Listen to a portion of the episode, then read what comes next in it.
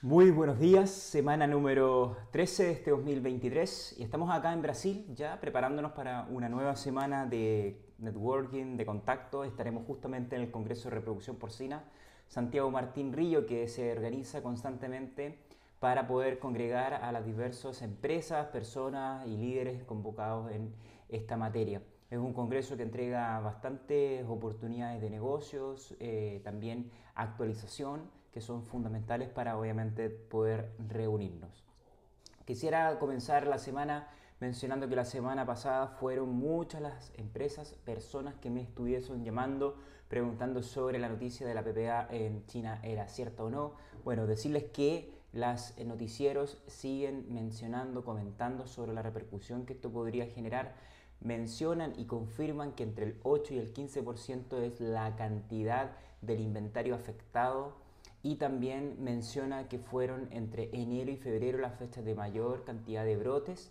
y eso explica el por qué, tal cual como muestro en, esta, en este video o en esta imagen, este gráfico, muestra cómo ha bajado el precio en estas fechas. Eso explica principalmente que cuando ocurren brotes siempre ocurren liquidaciones de cerdos, es decir, los productores intentan sacar lo máximo posible desde su instalación en los cerdos y venderlos para poder generar liquidez y que obviamente sus cerdos no se mueran.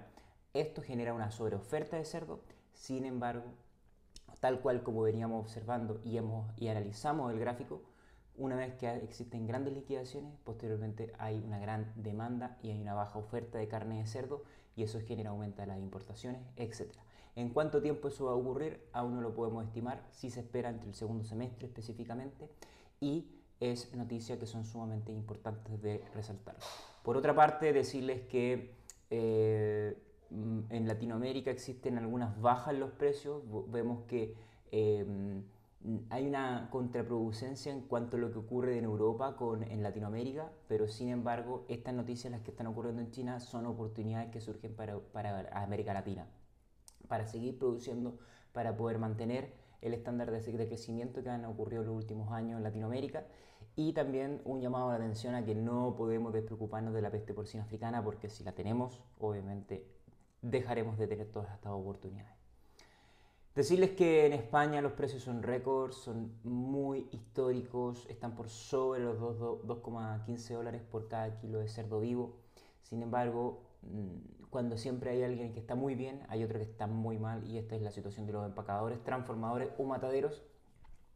que lamentablemente no pueden pagar estos precios y que pagar estas cantidades de dinero les genera grandes pérdidas luego en la cadena que lamentablemente puede llevar a pérdidas y quiebras de las empresas que se dedican a esta gestión.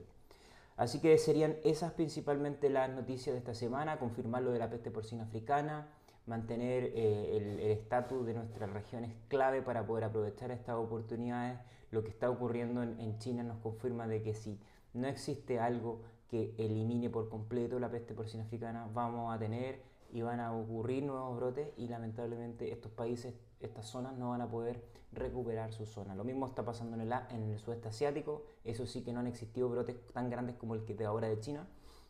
pero sí eh, están constantemente con la misma amenaza todos los días, todos los años, todos los meses y eso es lamentablemente porque pone bastante en tela de juicio o en incertidumbres a las empresas que quieren expandirse para poder acaparar lo que se perdió en la peste porcina africana. Sin más, un gran abrazo, nos vemos la próxima semana y hasta pronto.